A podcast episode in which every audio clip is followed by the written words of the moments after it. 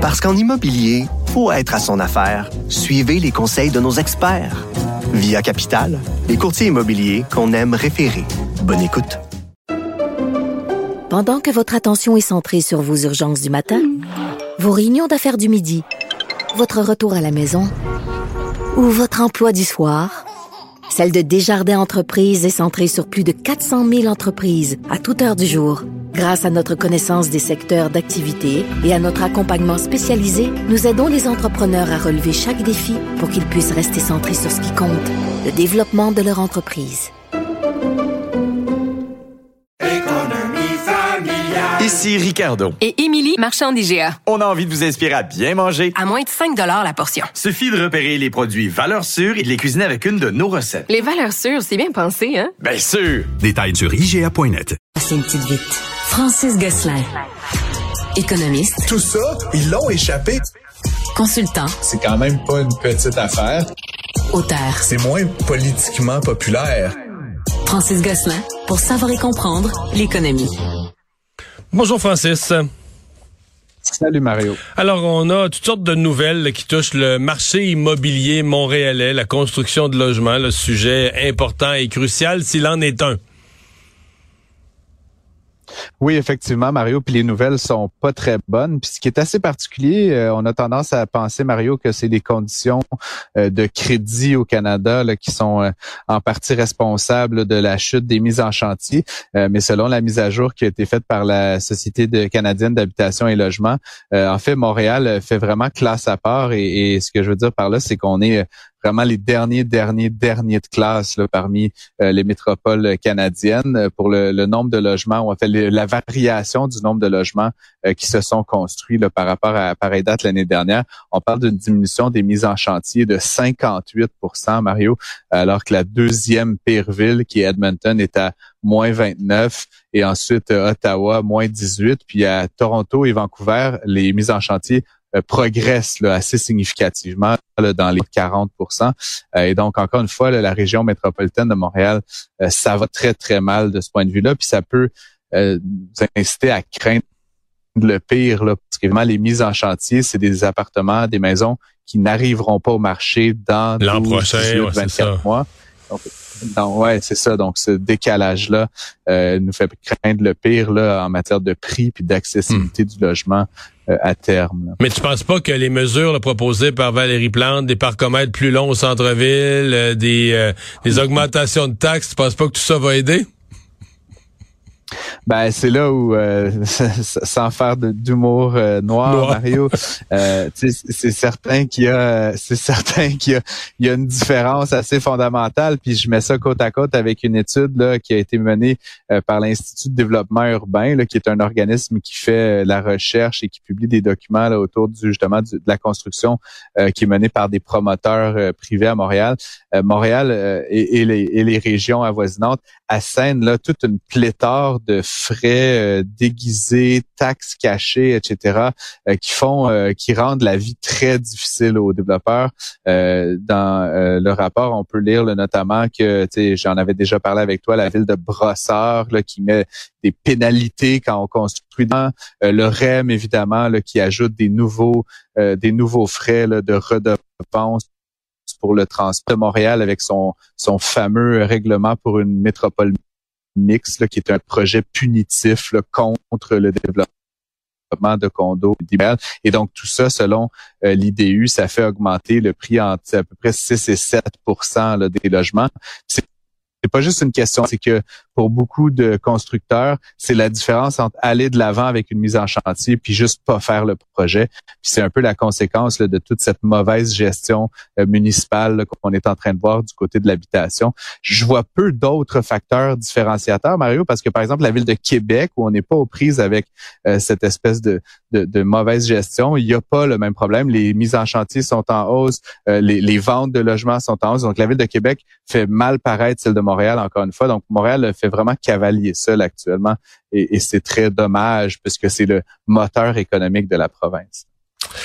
Eh bien, ouais, c'est ça. C'est euh, comme on dit, euh, on demande souvent aux gens de aux autorités publiques, si vous n'êtes pas capable d'aider, au moins essayez de pas nuire. Là, c'est peut-être ce qui va finir par s'appliquer au monde municipal dans la région de, de, de Montréal.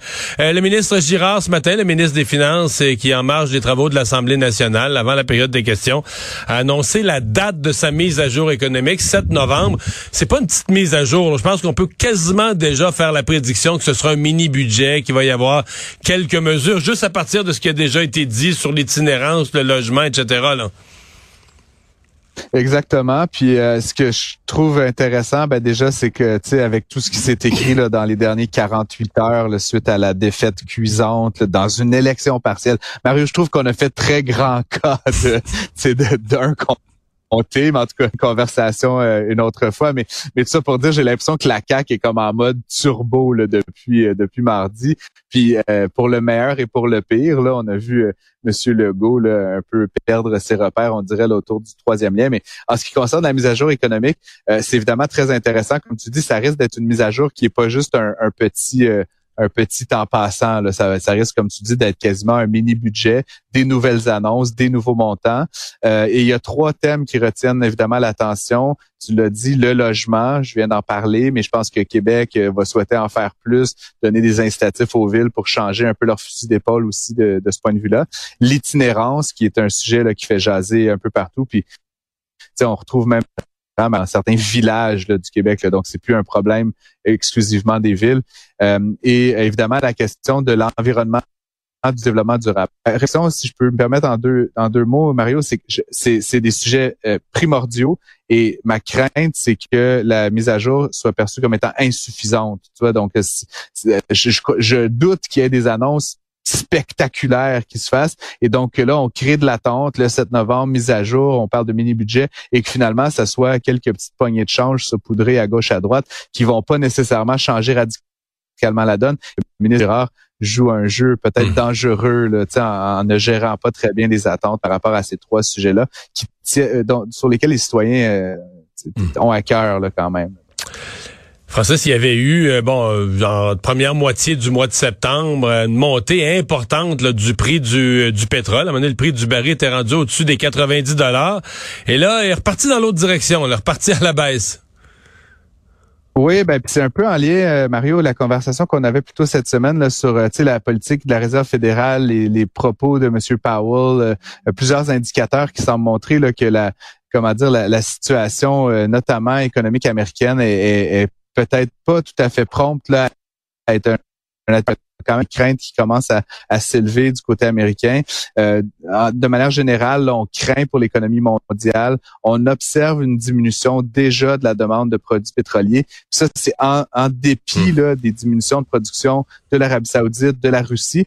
Euh, et donc, euh, grosso modo, on produit moins, puis malgré tout, le prix baisse. Donc, on est rendu, là, je suivais ça cet après-midi, là, mais euh, écoute, le prix du WTI, le Texas, là, était à 82 dollars, le Brent à 84. Il y avait frisé les 100 dollars la semaine dernière. Donc, on parle vraiment, c'est plus de 10 dollars en 10 jours. Euh, et donc, ça, c'est comment dire une bonne nouvelle euh, à la pompe.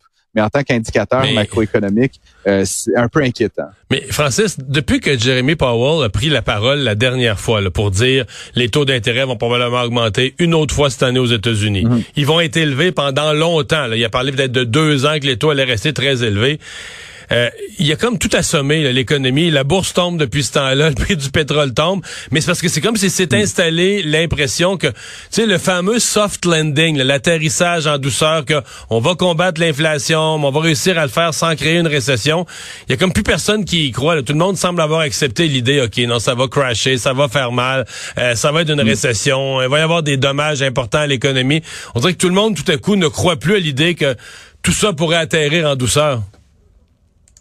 Oui, effectivement, Mario. Puis un élément là, qui, qui, incarne bien ça, c'est les bons du Trésor américain. Là, comme euh, je sais pas, c'est un peu technique, là, mais les rendements à court terme sont au-dessus des rendements à long terme, ce qui on appelle une inversion là, des courbes de rendement, ce qui est assez mauvais augure là, parce que dans l'histoire, depuis les années 70, à chaque fois qu'on a eu cette inversion-là des taux, ça, ça a mal fini. Ça a présagé une récession. Là, ça a mal fini. Puis, tu sais, 1978, début des années 90, juste avant 2001. Donc, tu sais, c'est vraiment là, c'est vraiment un précurseur. Et puis ça fait comme euh, de mémoire là, 13 ou 14 mois que les, les courbes sont inversées. Donc c'est s'il y a quelque chose d'un petit peu inévitable. Puis encore une fois, je suis pas prophète de malheur, mais là quand on voit le prix du pétrole qui chute rapidement malgré les coupes euh, du côté de la production euh, dans les grands produits comme la Russie et l'Arabie Saoudite, ça veut dire qu'il se passe quelque chose. Puis l'enjeu avec les économistes, Mario, c'est qu'on a toujours l'information un mois, deux mois, trois mois en retard, le temps de compiler les données. Fait qu'il y a quelque chose qui est en train de se passer maintenant sur les marchés. Je pourrais en novembre. Oui, c'est ça. mais c'est des indicateurs qui sont quand même assez des indicateurs qui sont quand même assez importants là, à suivre. Donc pour moi le péril du pétrole, même si c'est le fun à la pompe, euh, c'est quand même un petit peu plus significatif là, pour le, la santé de l'économie mondiale. Merci Francis, à demain. À demain. Au revoir.